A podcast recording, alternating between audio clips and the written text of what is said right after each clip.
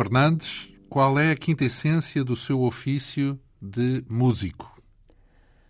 A quinta essência do meu ofício de músico é, na verdade, aquela condição única que a música tem de relação connosco próprios, que existe em nós e que se manifesta uh, naturalmente, muitas vezes até até em estados de espírito. Ah, é uma coisa mais para se conhecer a si próprio do que para se, para se dar a conhecer a outros, Exatamente, digamos assim. Com certeza que sim. Portanto, é uma coisa que funciona, é suficiente de, tocar música sozinho, por exemplo, sem público. Com certeza, com certeza. Porque, na verdade, a realização da música, quando temos capacidade para fazer através de um instrumento, é fruto já, portanto, de um trabalho que tem que se fazer com método, com persistência, para aprender. dominar o instrumento e, e de forma a que quando o usamos como expressão musical propriamente dita, nos dê prazer fazê-la, não é? Uhum. Uh, isto, por exemplo, é uma, é um, uma questão que se põe quando se faz uma iniciação num instrumento de arco. Uhum porque o instrumento de arco é muito difícil, é não é? sempre desagradável. É verdade, a palavra é esta. No início. No início. Pois. É e, e, no início são anos para aí, é, não é? Com certeza. Até sair. Dizer, quando um... se começa a entender a forma de, de, de dominar o, o, instrumento, de, de transformar aquele, os sons ásperos e, e desagradáveis da fricção do arco nas cordas, e, evidentemente, a partir daqui estamos já a melhorar a condição sonora. E depois, evidentemente, temos a, também outro aspecto, que é tão importante como este, ou mais ainda, que é a colocação dos dedos nos lugares onde a ordenação dos sons tem que ser exata. É? Claro. É extremamente um instrumento extremamente complexo, que no seu caso é o violoncelo. O nosso convidado é Henrique Fernandes, um dos músicos mais eh, experientes, podemos dizer assim, aqui em Portugal. Nasceu em Lisboa em 1927, há quase 90 anos. Os estudos musicais começaram cedo, incluindo, eh, por exemplo, o solfejo aos 10 anos, a história da música aos 14, isto para além depois de uma formação no Conservatório Nacional e da conclusão dos cursos superiores de violoncelo e de composição. Aos 19 anos, o nosso convidado iniciou a carreira profissional como violoncelista da banda de música da GNR. Aos 23, entrou por concurso público para a orquestra da emissora nacional, ou se quisermos, a orquestra desta casa. E aqui permaneceu o nosso convidado até à extinção eh, da então rebatizada Orquestra da Radiodifusão Portuguesa em 1989. Pelo caminho ficaram centenas de participações em concertos sinfónicos, concertos de câmara. Conheceu ao vivo Pedro de Freitas Branco eh, e foi dirigido por o mestre Pedro de Freitas Branco. Assistiu a concertos de Guilhermina Sugia, grande referência, grande violoncelista eh, de fama mundial. E, enfim, eh, uma vida que dedicou também ao ensino como professor de violoncelo, primeiro na Associação de Belas Artes de Cascais, depois na Academia de Amadores de Música e, finalmente, desde o 25 de Abril até 1998, na Academia de Música de Santa Cecília, onde, aliás, chegou a exercer funções diretivas. Bem, a lista de instituições com que colaborou, para além destas, dava certamente para ocuparmos para este programa, ou até dois, mas uh, não posso deixar de, pelo menos, referir as muitas passagens que o nosso convidado, o professor Henrique Fernandes, em muitos programas uh, passou aqui pela Antena 2, o mais recente dos quais em 2009, 2010, uh, num programa de Judite Lima. Uh, enfim, é uma relação também antiga aqui com a casa, no fundo. Uh, como é que a música surge no seu percurso? Tinha músicos na família? Como é que foi isso? Bom, digamos que em minha casa sempre houve um interesse pela, para já, pela, pela rádio, que era então uma excelente fonte de, de nos eh, informarmos e também de nos eh, educarmos e nos entretermos e de ter eh, condições de ouvir a boa música, também no sentido da boa música que se cultivava já em casa. Depois fui muito jovem, muito mesmo, ainda uh, algumas vezes à ópera ao Coliseu, quando ainda o Teatro São Carlos estava fechado. Portanto, hum. ópera dita popular. Então, mas isso, a minha pergunta é, no fundo, se alguém na família o levou para essa área. Se, isto é, se havia músicos na família, por exemplo, não? Não, havia o meu pai que na sua juventude tinha tocado o clarinete, mas só por... De, por desportivamente. Desportivamente, justamente. Na, no resto da família também no não? No resto da família também não. Então o que é que leva... Uh, leva que, uh, em dada altura, o meu professor de instrução primária, uh, que era também um homem com umas ideias pedagógicas avançadas em relação ao tempo, não é? Então, estamos a falar anos 30, certo? Sim, 30, 30, 30 e pouco. 30 e pouco, 30 Sim. e pouco. Em 34, uhum. por exemplo, acho que 34, 35, 36, 37. Aliás, nesse tempo o professor acompanhava os alunos da, da, da primeira, da até, primeira à até à quarta. Uhum. Este senhor Leitão do Prado eh, era pai do senhor Pedro do Prado, que foi aqui, como sabe, um chefe dos serviços de música e um homem que teve uma grande importância na vida musical do, país, do, país, posso dizer. E na rádio? Também. E na rádio, e na rádio. Na rádio, através da rádio, alcançamos o país. Uh, portanto, uh, gostava de nos pôr, uh, às vezes, a cantar, cada um sabia uma cantiga, juntávamos, juntar as vozes, descontrair a, aula com, com coisas deste género. E um dia descobriu que eu tinha, que era, então, se dizia muito afinado, que é, a cantar. É, a cantar, que entrava bem, que ele propunha depois que ensinasse aos outros o que eu estava a cantar. E através disso, um dia chamou o meu pai e disse-lhe que achava que eu devia seguir música, fazer uh, carreira pela música. E isso estava em que escola quando se cruzou? Eu estava na escola número 72 do ensino público. Do ensino público. E, na Calçada da Estrela. E depois passou para o Conservatório, é isso? Depois fui para o Conservatório. Nesse tempo, para ir para o Conservatório, bastava ter a instrução primária. Foi logo o violoncelo o seu não, instrumento? Não não, não não, O ensino do Conservatório, nessa altura, os programas de ensino, eh, eram compostos de dois anos de solfejo, chamado solfejo entoado.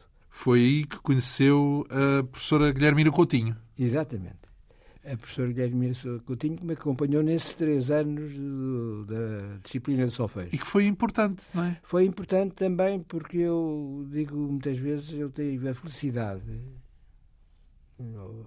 posso dizer, alguns dirão a sorte, de ter encontrado sempre pessoas que me estimulavam não só pela maneira como ensinavam, mas também pelo trato, pela, pela o desejo de, de acompanhar o aluno não só na, na sua Portanto, atenciosa, como, simpática, atenciosa, pedagógica. Simpática, pedagógica. Porque o solfejo aqui para nós abate muita gente aí a meio do caminho. Pois é, exatamente por isso. Tornar a é? disciplina é? mais Há muita gente que desiste por causa do solfejo, não é? Uh, portanto, os, os, dois primeiros anos eram do solfejo entoado, entretanto havia uma disciplina de português. Solfejo entoado? Entoado, sim. Era entoado. cantado, é isso? Cantado, justamente.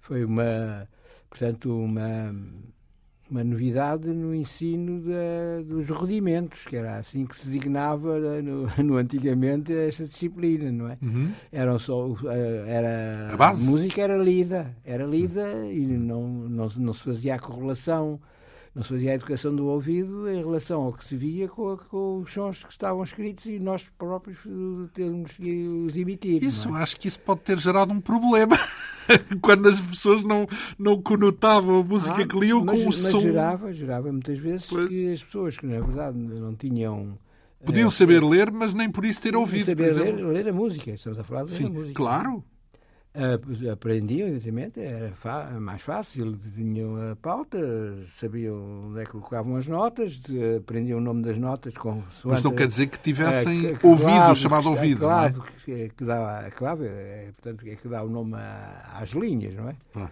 E a clave de sol, a clave de dó, a clave de fá. Portanto, isso aprendia-se, qualquer pessoa minimamente inteligente aprendia-se. Agora, a relação do, do, do que se vê com o interiorizá-lo e ter mentalmente os sons que, que, que, estão ali representados. Isso é mais complexo. Aí é que começa a fazer-se a, a chamada educação do ouvido. Então, estamos a falar dessas disciplinas ainda rudimentares, como disse, não é? Exatamente. Quando é que aparece o violoncelo? Aparece alguns anos depois, porque, entretanto, só se entrava no ensino dos instrumentos ou no terceiro ano do curso. Uhum. Fazia só simultaneamente o chamado solfejo rítmico, aqui está, era, esse era rezado. Rezado? Era rezado, era, era lido, era lido. Chamava-se mesmo assim. Rezado. Rezado. Mas no sentido de reza? No sentido de ser por, pela palavra, pela palavra dizer o, o que estava escrito. Dó, dó, ré, fá, quê, etc. Mas não necessariamente não, cantado, não, por exemplo. Não, não, não. O entoado era, como eu lhe digo, o primeiro e segundo anos. No terceiro ano, o, esse dito solfejo entoado, eh, rezado, era um solfejo onde eram escritas todas as combinações possíveis de figuração, de colcheias, semicolcheias, eh, fusas, semifusas, tudo numa lógica de organização, e que eram lá, lá, lá. ditos batendo o compasso. Ah, e era com a mão? Era batendo Sim, com a mão no. Não se podia bater ou não bater, mas tinha que se fazer o movimento do compasso. O do binário, ou ternário, ou quaternário, ou quinário, enfim. Tinha que se... Pois por isso é que era rítmico. Então. Exatamente. Tinha que fazer essa leitura e essa leitura tornava-se difícil, eh, não só pela pelo modo como as figuras estavam organizadas, não é? Portanto, em grupos, muitas vezes com bastantes notas, que era preciso dizer no, no tempo justo do, do, tempo que estava a marcar, não é? Porque aqui é que está. Tinha que se marcar o tempo para que fosse lido com ritmo, era só claro. rítmico. Acontece que escreviam, para tornar ainda mais difícil, com muitas linhas suplementares e linhas inferiores e superiores. O que é isso, as linhas suplementares? Para desorientar. São aquelas linhazinhas que, Sim, notas que abaixo dos fora cinco, da pauta. Fora do pentagrama, vá. Exato, é isso mesmo, exatamente. Só que quando são mais que três linhas, já torna-se também complicado para a leitura. É? Sobretudo se é uma leitura eh, instantânea. Claro e está a fazer essa leitura no grave, depois passar subitamente para o, para, para o agudo também, para não saber quantas linhas, pronto, esse método... É complexo, portanto. Era complexo, era para dar, o quê? dar agilidade na leitura e, sobretudo, a capacidade de interiorizar também ritmicamente todos aqueles géneros. Então vamos cá ver. Era um ensino, em suma, exigente, não é? Sim, sim. Uh, e uh, como é que então desemboca no violoncelo? Porque... Não, desculpe, é que de, de, quando estávamos no terceiro ano, de, como eu estava a dizer, do ensino rezado, do solfejo rezado, já se podia fazer matrícula, devia-se, aliás, fazer a matrícula do, do, instrumento que se queria aprender. E qual foi aquela... Eu fui para o violino. Uhum. Fui para o violino, onde fui condiscípulo do Jóli Braga Santos. Ah, bem. Na mesma aula do professor Flaviano Rodrigues eh, e na mesma hora, era meia hora para cada, para cada aluno. Nós que tínhamos, estávamos, ouvíamos as, as lições um do outro. Era assim a prática no conservatório, não era só era aula de violino. O professor Flaviano Rodrigues era um dos concertinos sinfónicos. Qual era o primeiro nome dele? Flaviano Rodrigues. Flaviano. Flaviano Rodrigues. Primeiro estante dos concertinos, ou seja, primeiro estante dos primeiros violinos, concertinos que alternavam uma semana um, uma semana outra, era o Flaviano Rodrigues e o Paulo Manso. Uhum. Bom, mas voltemos ao conservatório. Portanto, eu faço uh, estas disciplinas, depois começo também já matriculado nas, nas, disciplinas de acústica, primeiro na acústica e depois história da música, primeiro o, o, elementar da, da composição e depois uh, isso, a, a sua sequência. E aí, por, quando já estava no, perto do, do quinto ano, do, já estava mesmo no quinto ano de violino, o, o professor Flaviano Rodrigues, cá está, é mais uma pessoa que eu tenho uma, uma memória muito grata, dizia, rapaz, eh, já está na idade, tu também começares a ver se começas a entrar na, na, no, no, profissionalismo, a tocar em algum lado, uh, já adquirires outra prática de, diferente daquilo que se faz aqui na escola. E, e eu disse, mas para quando? Evidentemente, uh, nessa altura, uh, o emprego para músicos era aos teatros musicados, ou seja, teatro de revista. Ou, Parque Meyer? Parque Meyer, justamente. Ou não, não havia mais nada. Havia, havia pois, os grupos de jazz. Já havia a Sinfónica? É, mas eu ia lá chegar. Ah, pronto. mas a Sinfónica era um objetivo muito difícil de alcançar. Não era algo que, na, na, na nossa perspectiva, nossa, de jovens da minha idade. Estava lá longe. Muito, muito longe e difícil, muito difícil, evidentemente, para já, porque a orquestra tinha seus quadros estabelecidos e era, o acesso à orquestra era algo que, era necessário, na verdade, estar numa condição de instrumentista capaz de, enfim, de ocupar o lugar numa orquestra sinfónica. Não é? Isso era um objetivo que se ambicionava mas que muitas vezes se tinha como um sonho. E o seu instrumento nessa altura era o violino? Era o violino. E bom, eu, eu não me quero alongar, mas tenho, já agora tenho de dizer como é que eu fui, chego ao violoncelo.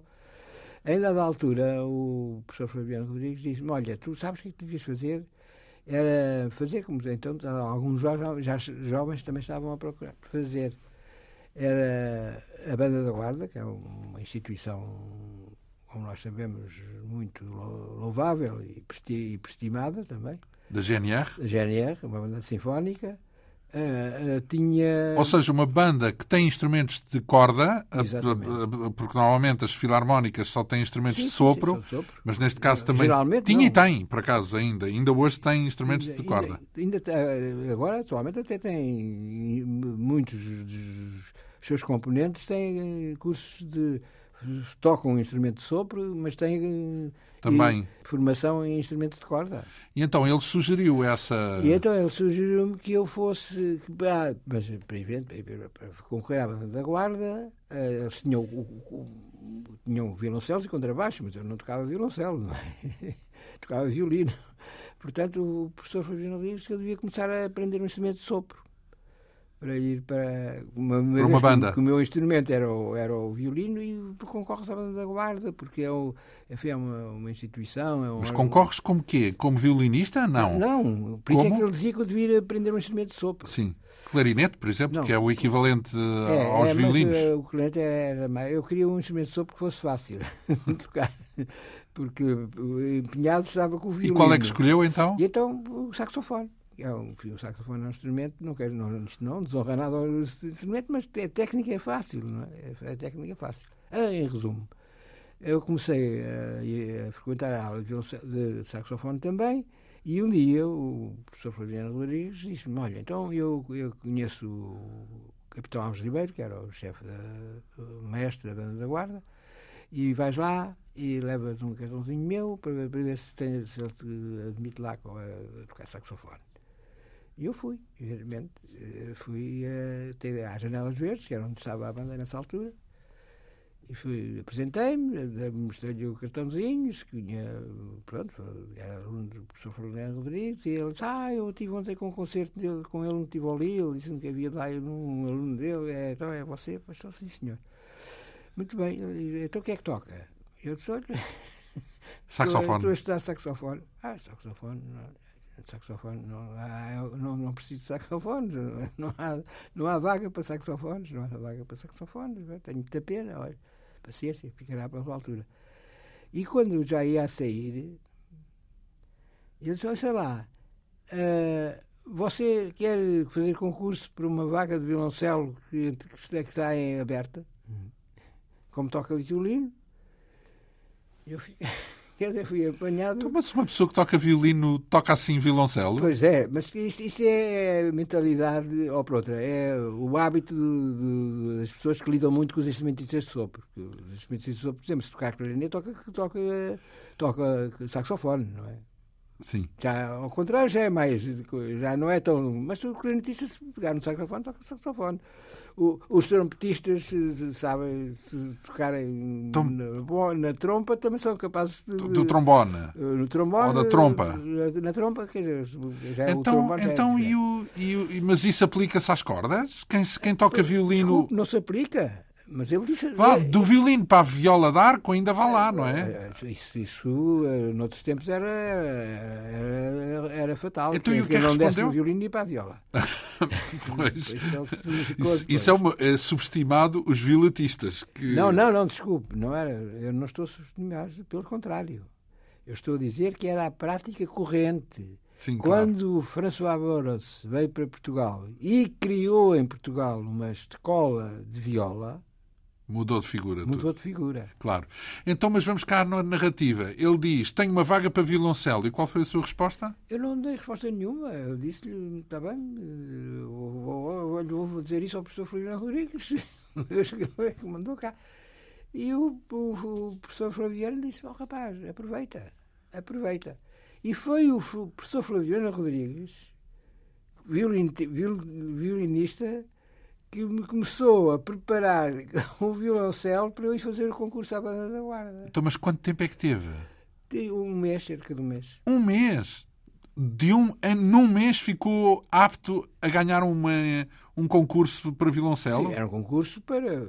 Não era um, era um concurso para uma, uma vaga na, na condição de, de primária. Numa Tudo bem, primária. mas seja como for, entrou, começou a sua carreira de, violoncelo, de violoncelista. Exatamente. Digamos assim. E ainda mais. Eu, então, mas, era, mas, mas espera cá, é porque a mim, a mim está-me a intrigar que num mês tenha conseguido o mas suficiente. Tinha que ser, tinha que ser num mês. Então esfalfou-se ah, pois à séria. Se, se, se, o concurso era no fim de mês, de janeiro, isto tinha-se passado nos fins de dezembro, portanto tinha que ser. Porque ler sabia ler, isso não era um Sim, problema, certo? De leitura não havia problema. E a clave é a mesma? É a clave não, de sol? É não. Mas o violoncelo também toca na clave de sol, não é? Pronto. O violoncelo é um instrumento que toca em três claves. Tem uma grande extensão. Sim, mas na altura mal sabia o que era um violoncelo. Ah, a questão é se dava para fazer a, tra sabia.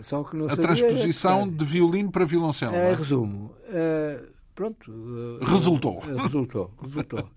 Resultou e, na verdade, ainda mais, o, o, o professor Floriano Rodrigues fez, como era, era um concurso, tinha que, ah, havia um concurso com, com, as provas, era tocar as escalas, duas Não escalas, tocava uma obra? Tocar duas ou três escalas, era levar uma peçazinha para, para. Sua? Quer Sim, dizer, à escolha do, do... do, do candidato, não é? Sim. Do candidato. Uma coisa levava o candidato. E depois fazer uma, uma leitura o professor Flaviano Rodrigues fez uma, uma peça, escreveu para mim uma peçazinha, que eu guardo religiosamente, em dois andamentos, de acordo com aquilo que ele sabia que, que eu podia fazer bem. Ah, bem. Foi tático. Tático. E eu fui, fui, e entrei. E resultou. Entrei.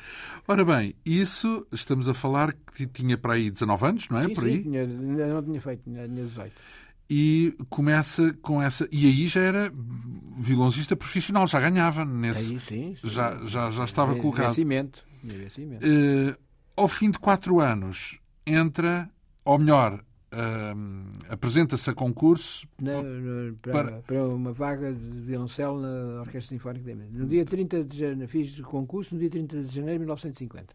E, pelos vistos, correu bem. Correu bem.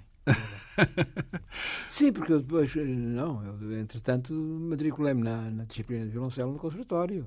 Uhum. Portanto, fez o, fiz, o violoncelo fiz como deve ser. o ano num ano, o programa todo num ano, e depois fiz o sexto ano no ano seguinte. Portanto, galgou-me várias etapas Exatamente.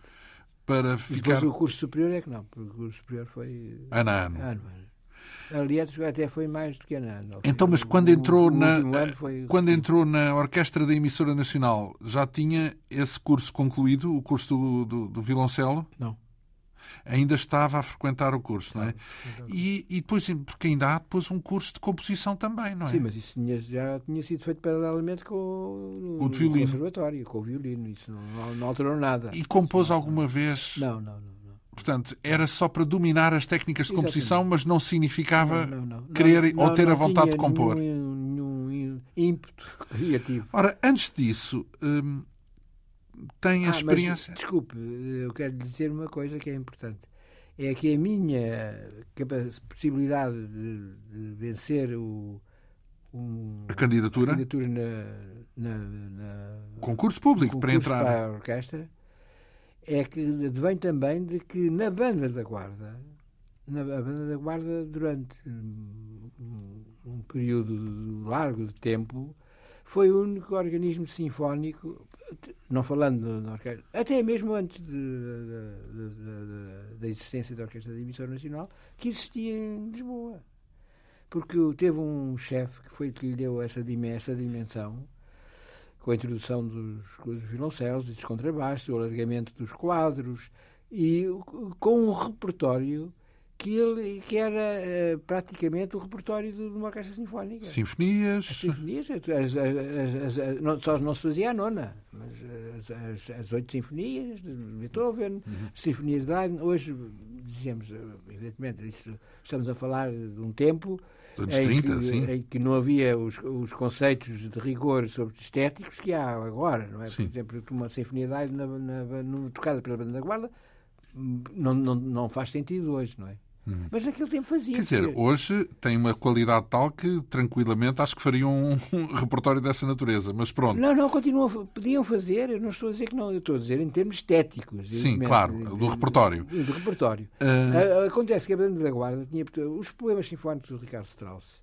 o, só o Dom Quixote não, mas a Morte da Transfiguração, o Dom João, as Travessuras de Estilo, faziam parte do repertório da Banda da Guarda as, uh, as sinfonias de Tchaikovsky, a quarta, quinta e sexta. Portanto, quer dizer, havia muitos instrumentistas então, da banda O que quer dizer, no fundo, é que foi um tirocínio de excelente para Isso, si. É, não, antes... não, não, só para mim, desculpe, não foi só para mim. Para todos os que passaram de uma Quando para a outra? Quando eu fui para, para a Orquestra Sinfónica, havia 39 elementos da banda da guarda na, na Orquestra Sinfónica. Não, não estou a falar só dos de sopro. Porque, evidentemente, Os de cordas natural. também, não é? Era, era natural, porque só que na banda da guarda tocavam um violino, ou pronto, na banda da guarda tocavam um clarinete, como eu conheci vários, não é? Que eram violinistas, excelentes violinistas, o Lami, o Lami Reis, o, o Joaquim de Carvalho, que eram, eram violinistas da, da Sinfónica. Ora bem, e isso depois Mário de até já ter também uma noção do que era a orquestra, porque já tinha assistido a vários concertos, sim, sim. nomeadamente com a direção de Pedro de Freitas Branco, Exatamente. o mítico maestro. Uh, tem de memória o que é que ele. Bem, antes de mais, ele dirigiu depois de muitos anos, não é verdade? 12 anos. Durante 12 anos. Fazia a diferença, 12 Pedro? anos. 11 anos. Pronto. Uh, fazia a diferença essa essa maneira dele dirigir a orquestra, como é que podemos falar de Pedro de Freitas Branco? Pedro Freitas Branco era um, um maestro que tinha, fazia parte da galeria e de, com toda a justiça e por inteiro valor que era a sua condição de, de grande intérprete e de grande condutor, Uh, Condutor no sentido de dirigir, dirigir pessoas, é isso? Sim, sim. E, e dos, dos, maestros, dos grandes do seu tempo, não é? Do, do, À escala global. Do Cliutance, do, do, do, do Walter, do, do Ansermé, desses maestros. Basta que lhe diga que ele vai ganhar, um, a propósito disto, já não quero deixar de sublinhar, a propósito deste, desta desta comparação, comparação não, desta equiparação que eu estou a fazer, quando o, Mestre Pedro Freitas Branco ganha o, o, grande prémio do disco em 1954, com obras de Ravel, os candidatos eu, eu, eram estes, eu, agora estou em memória, porque eram estes que eu acabei agora de referir. O Tance, era o Anselme, era o Bruno Walter. É, estavam, eram esses maestros que estavam propostos para o concurso. E quem ganhou foi o Pedro Freitas Branco significa que tinha uma, uma, uma dimensão universal, pois mundial. Aliás, mas como é que isso refletia? Quer dizer, o que é que guarda. Sabe que isso leva-nos a falar daquilo que, de, que, que é o carisma próprio de alguns maestros que, além da sua condição de bons intérpretes e de se conhecerem perfeitamente o repertório e de serem capazes de estar à frente é a personalidade também e até com alguma personalidade, e com personalidade também. Mas há coisas, na verdade, na direção, que, que quando se fala de um maestro que, que de repente eh, domina um conjunto de 90 pessoas, ou mais, não é? E que às quais quer imprimir a sua, própria essência, estamos a falar da essência daquilo que ele entende da obra que está a, a trabalhar, há, há em alguns deles isso que é como uma força que se passa, que se, que se projeta e que nós recebemos, nós, os instrumentistas, não é? E outros não, outros não, outros não têm esse. esse Portanto, nem se consegue definir bem o que é. Não, não se consegue. Consegue-se, evidentemente, consegue sobretudo quando estamos envolvidos na música e quando temos alguém à, à, à nossa frente que, pelo gesto, pelos olhos, pela determinada maneira de, de conduzir a orquestra, que nos, nos, convence, na verdade, que há uma, uma, é uma força que está, que, está, que está a ser eh, recebida por nós recebida por nós e que nos é transmitida por ele. Por ele, desculpe, e para o público também. E para o público, o público também. também entende isso. É isso? Há uma consonância normalmente entre o sentimento ah. dos músicos ah. e o sentimento do público. Ah. Bem, uh, são... há ainda a experiência dos ensaios, não é? Daquilo ah, que o maestro faz Exatamente. nos Mas bastidores. Também é, é interessante, isso levava-nos agora aqui, esta conversa levava-nos muito longe. Por exemplo, isto que eu estou agora a dizer, há grandes, grandes músicos, até grandes compositores, o caso do Ricardo Strauss, que era, também fez uma boa carreira como maestro. Como maestro. O Ricardo Strauss dizia que a mão esquerda devia estar metida na algebeira. Porquê? Porque devia sempre, bastava conduzir a orquestra com a mão direita. Já vi. E, onde, e qual é a sua ilação? É de que é, é muito é, variado, é isso? É, é, o que eu estou a dizer. É o que eu estou a dizer, quer dizer, há, há eu não quero dizer. Há para tudo. há, não quero dizer que o Ricardo Serauce não, não, não, não tivesse um domínio, este tal domínio que escapa à, definição, mas eh, para ele dirigir era, era conduzir o tempo e, e mais nada. E mais nada. Pronto, cada um tinha a sua, a sua, a sua, o seu registro. Então, Olha, por exemplo, no seu não, caso. Há duas coisas, duas frases do Hans Knapterbusch, que foi um grande maestro com uma grande carreira com a Filarmónica de Berlim, que quando depois já não estava em Filarmónica de Berlim, mas fazia uh, concertos com várias orquestras, as grandes orquestras da Europa, não é? E um dia na Orquestra de Viena chegou e disse, uh, subiu bastante e disse, viu que era o programa e disse, bom, os senhores conhecem as obras, não conhecem? Eu também conheço, então até logo. Não ensaiou? Não ensaiou. Isso não sei se será um maestro.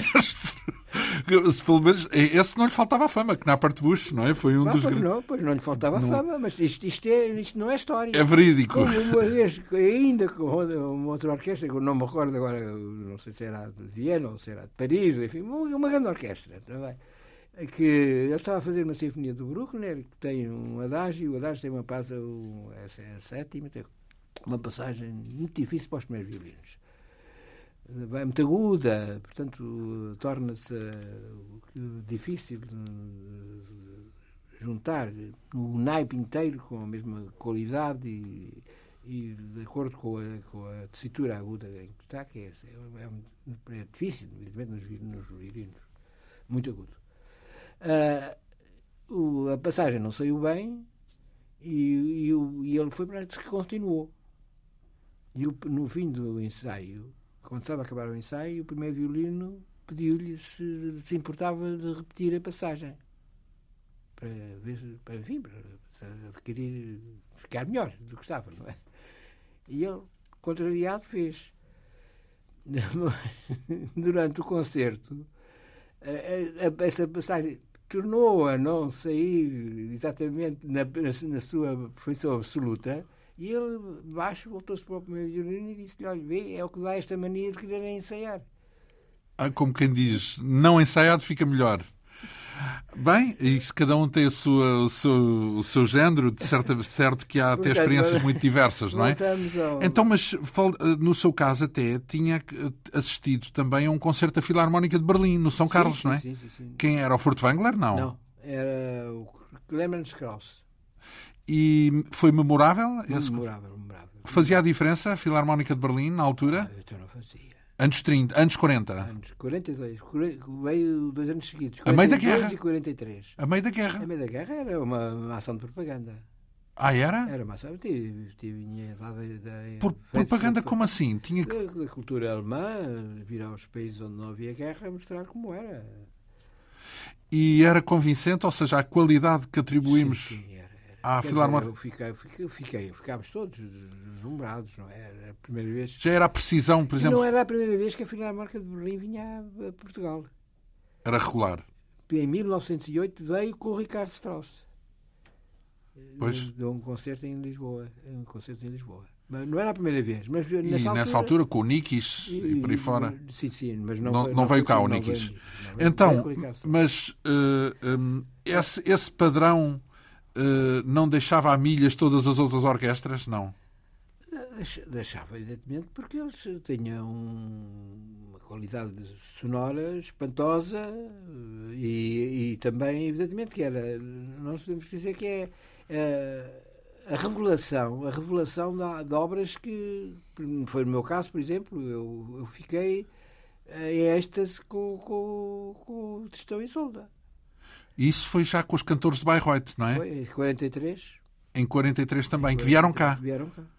E ficou a ter uma outra ideia da obra por ser cantada daquela Não, forma. desculpa, eu não, não, nem da- daquela nem de outra. Eu não conhecia o Tristão. Ai, ouviu pela primeira vez? Primeira vez. E logo com essa fasquia altíssima.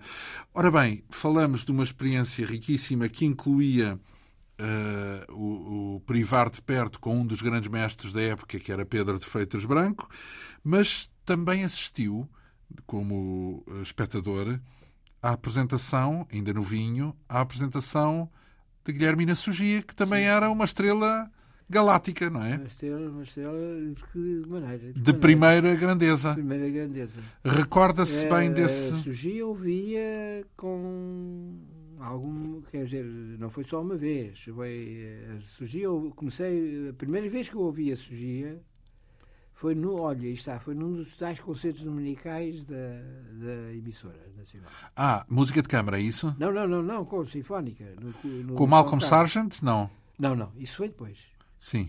A primeira Então. vez que eu ouvi a Sugia foi nesses concertos, onde como ouvi o Mestre Piana da Mota, ou a Leonor de Prado, E que era faziam, a então dif- mais jovem. e faziam diferença essas pessoas. O Viana da Mota mostrava também o seu Sim, sim, sim. perfil eh, universal, digamos, um nível muito acima. Eu ouvi o Viana da Mota eh, com a orquestra em 1945, eh, era o centenário da vinda do- do- da passagem, da, da estadia, aliás, do, do Liszt em, em Lisboa. Com quem ele se tinha cruzado 45, na Com Alemanha. ele se cruzou na Alemanha e que, eh, o- que o ouviu em Weimar eh, e que, que, o, que o marcou até com o beijo eh, sacral que ele dava aos alunos que entendia que podiam, deviam voltar. Podiam voltar. Ah, era? Era um, era um código. Era, Aqueles a que ele beijava podiam voltar, é podiam isso? voltar.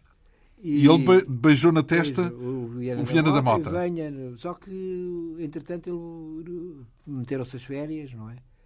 Porque o Viana da Mota tinha uma bolsa de estudo, portanto, para, para fazer os estudos com o Weimar, com, em Weimar com o Viana, com o Liszt, não é? Só que, entretanto, o, o Liszt vai a, Bayreuth e apanhou uma pneumonia e morreu. Hum. Já foi na fase final da E, foi. vida dele. E, e no- quem vai depois ser o mestre do Vieira da Mota é o, o von Bülow. O Hans von Bülow. Hans von Bülow. Que é era, também- era, era assistente do. Era, e era até. eh, E também maestro. genro, e era, era genro do Liszt, não é? Aliás, ah, sim, esse mundo era pequeno na altura, nesse sentido, porque se cruzaram todos uns com os E, aliás, foi o von Bülow que fez a, dirigiu a estreia do Tristão Isolda. Sim, sim. Porque ele passou para a história como grande maestro. O Hans von grande Bülow. pianista. E pianista, mas Sim, para a sim, história. Sabe que o, o concerto de Tchaikovsky, o número 1, um, era dedicado a um, a um professor do conservatório, o Anton Rubinstein. Uhum. que disse que aquilo não era música para ser possível Não, de ser era intocável, piano, pois. intocável. E quem vai fazer a, a primeira É o audição von Bülow. é o von Bülow. Ora bem, tudo isso relacionados com as pessoas com quem se cruzou, nomeadamente estava a falar de Viana da Mota, Ah, não é? da Mota. O Vieira da Mota, portanto, em 1945, vai tocar com a Sinfónica a música do, a Lu- é a Dança dos Mortos, que é uma peça terrível para, de violência e de, e de demonstração de virtuosismo, Uhum. como é próprio do Liszt, não é? E foi, um, na verdade, também uma coisa. Inesquecível. Aliás, isso está, está felizmente gravado naquela coleção de Portugal de música. Sim, com Portugal- algumas das relíquias. Uh, também Guilhermina Sugia, ainda há pouco me Sim, mostravam um programa porque ela no mesmo concerto tocou o concerto de Dvorak e o concerto de Sansans, o primeiro de Sansans. Portanto, e, e fora, uh, e nesse concerto ainda soou Sim, sim, mais o- duas os peças, uma suíte, mais a Sinfonia de número 3 de Brahms. Exatamente. Portanto, aquilo os, era uma os concertos tinham. Não durava uma hora e meia, Chegavam- eu, nem, ainda nem hora. eu ainda fiz concertos com a Sinfónica com três partes. Três partes significa três horas para aí Exatamente. de concerto, não é? Ou mais. Ou mais. Ou mais. E, e- e que memória é que guarda da Guilhermina Sugia? Guilhermina surgia, uh, guardo memória, evidentemente, que se vai. em que se cruzam duas coisas. que É a, a- a maneira como ela fazia a música, ou por outra, a, a música propriamente em si e a maneira como ela a fazia.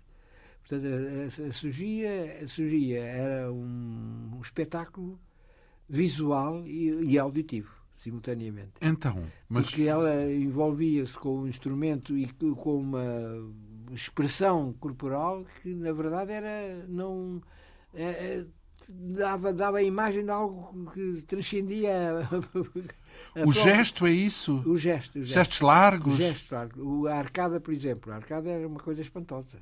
Parecia que tinha asas, não é? Parecia que tinha uma asa. Era, mas era, tudo isto tinha relação com o, que estavam, com o que estávamos a ouvir. A questão é essa, não é? A expressão, portanto, o resultado musical depois também era ao mesmo nível. Exatamente, exatamente. Portanto, não era uma exibição, uma exibição de gestos. Porque aquilo, os, os, os relatos da época dizem, quando ela andava pelo mundo fora a tocar, que os bis era tipo 10 bis, 11 bis, 20 bis.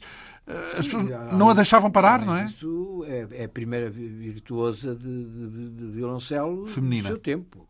Sim, tempo. sim, foi a melhor do seu tempo. Do seu tempo. Sim, ao nível do Pablo Casals, na altura dizia-se que. É, sim, até havia uma certa rivalidade. Sim. Por outra, um certo, uma certa ciumeira. Sim, dele, dele- sim, porque disse que eles nos, nos encontros que faziam com eh, pano, atrás do pano, que os convidados costumavam optar pelas, pela- pelas versões em que era ela a tocar e não que era o Pablo Casals a tocar, não é? Não, e havia, eh, eles, ti- há um compositor, não recordo agora o nome, que escreveu um concerto para dois violoncelos que eles depois... E entregou o primeiro a ela. Entregou o primeiro violoncelo a ela. ela. Sim. Exatamente. E pôs o Casals a fazer o segundo. É isso, é Casals é que não deve ter achado graça. não, e sabe que eles acabaram nos últimos concertos, que depois separaram-se, né? mas quando já estavam portanto, em conflito, quase que tocavam de costas um para o outro Hum.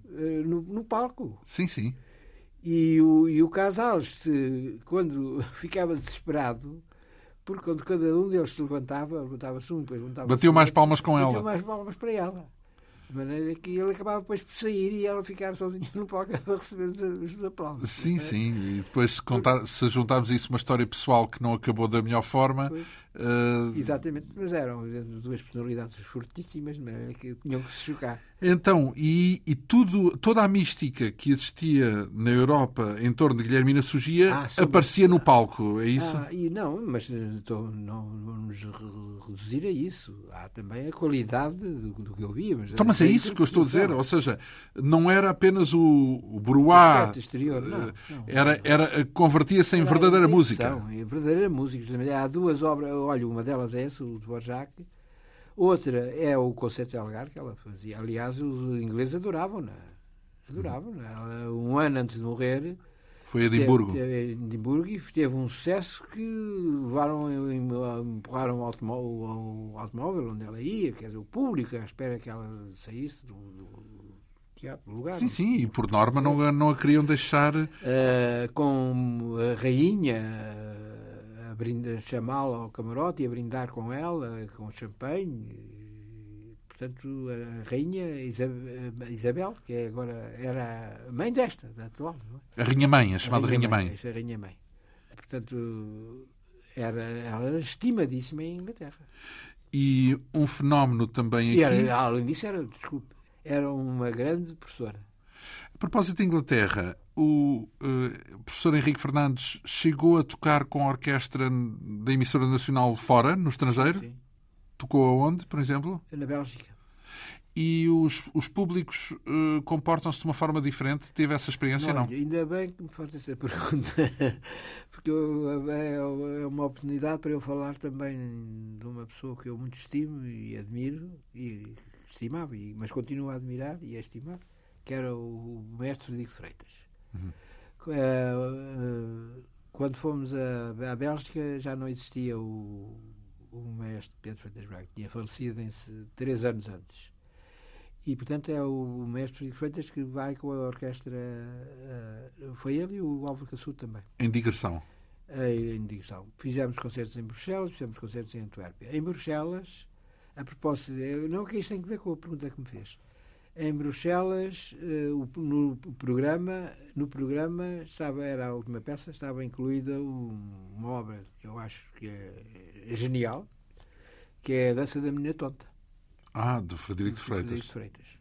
É, na verdade, uma obra cheia de colorido e com uma capacidade de, de improviso, de, de, de, nos dar a sensação que, é, que há improvisos, mas não são improvisos, evidentemente, mas selecionado em, em condições de, de episódios que têm a ver com o, o argumento do próprio bailado, mas que no concerto resulta de uma maneira também espantosa.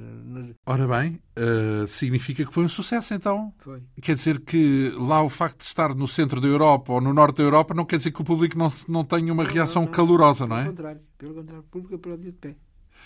Mérito também da composição, nesse caso, não é? Bom, de Frederico de Freitas. As duas coisas. E a orquestra também. Um, depois, acontece o 25 de Abril. Como é que viveu o 25 de Abril? Vivi como todas as pessoas que entendiam que o regime estava apodrecido. apodrecido e que era preciso, na verdade, uma Por volta. exemplo, não conhecia bem, e já tivemos a ocasião de falar até aqui antes de, da conversa, conhecia bem o Fernando Lopes Graça, por exemplo, e nomeadamente aquelas vicissitudes que ele teve eh, e os impedimentos que teve por razões ideológicas antes do 25 de Abril, mas logo a seguir vai parar à Academia de Santa Cecília como professor, não é? Porque aí estamos a falar de um outro universo, que é o universo do ensino. Eu fui parar à Academia de Santa Cecília já depois de ter passado por outras escolas. Sim, já tinha experiência como tinha, professor. Eh, Só que esta, altura... digamos que é relevante porque é consistente, é talvez a sim, sim, instituição não, onde fica mais sem tempo. dúvida. É, é uma casa onde eu ainda julgo que tenho o coração. É meio sua. É, porque... Aliás, dirigiu-a, não é? Dirigi episodicamente, quatro anos. Porquê é que diz que deixou lá o coração, digamos assim? Porque, exatamente por isto que eu lhe vou dizer, porque é uma casa dada a sua natureza, dado, portanto, o, o seu estatuto, o espírito que, a, que, lhe foi imprimido desde a sua primeira hora, ou seja, de onde a, a música é uma componente essencial da educação do aluno. Aliás, é o que devia acontecer em todo o ensino, não é? Mas ali, de uma maneira particular, porque no, no iniciação musical, depois, evidentemente, o ensino oficial também tem mas não, não vai depois ao ensino de, de um instrumento onde o, o, não vai tão longe no fundo. não, não, não vai tão não vai não vai não entra já nesse campo nessa nessa nessa matéria. Aí na, na Academia de Santa Cecília não. Há uns alunos que podem entrar aos três anos de idade.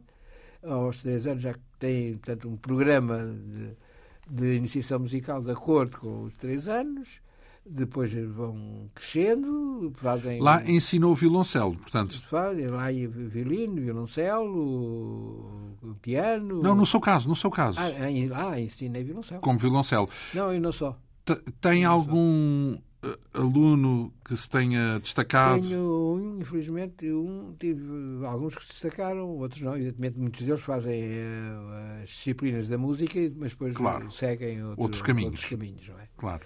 Seguem outros caminhos. Geralmente, com todos esses alunos que, que fizeram um bom percurso de, no ensino do instrumento e da educação musical, depois têm sucesso nos ramos que escolhem.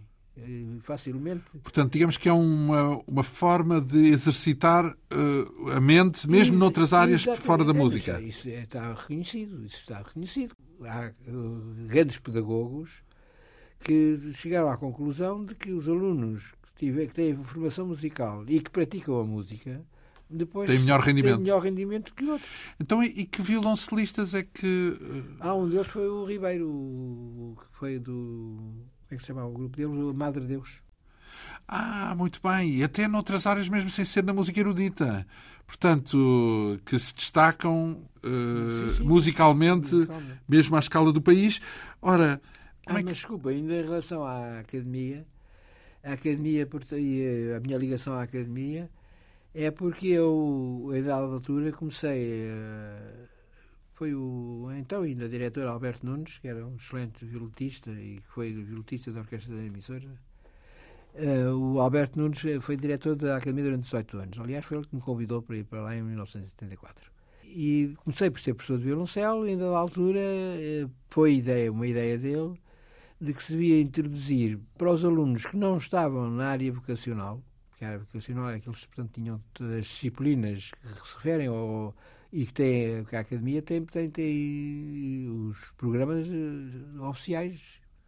Uh, a verdade é que uh, esses programas de, que ele entendeu que se devia dar, fazer com essas aulas, que se devia fazer com os alunos do, não vocacionados, que fosse de, de introdução à música portanto, ensiná-los a ouvir música.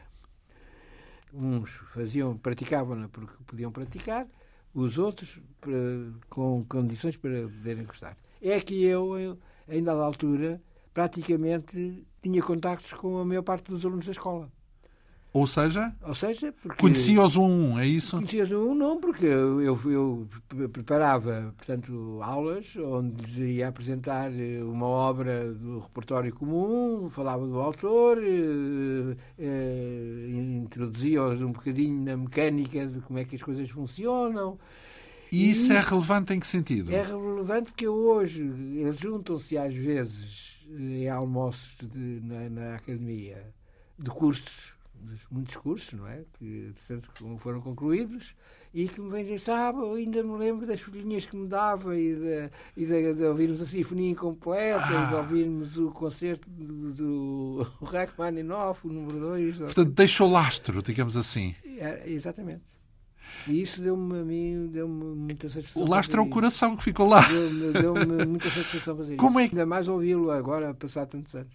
Como é que encara a geração mais recente de músicos que se tem revelado anualmente, até pelo Prémio Jovens Músicos, que a Antena 2 sim, organiza. é uma coisa todo louvável sobre todos os aspectos. E, e a qualidade e, e a qualidade dos músicos que destas Eu novas acho que é excelente. Devo-lhe dizer que atualmente há gente nova a tocar muito bem.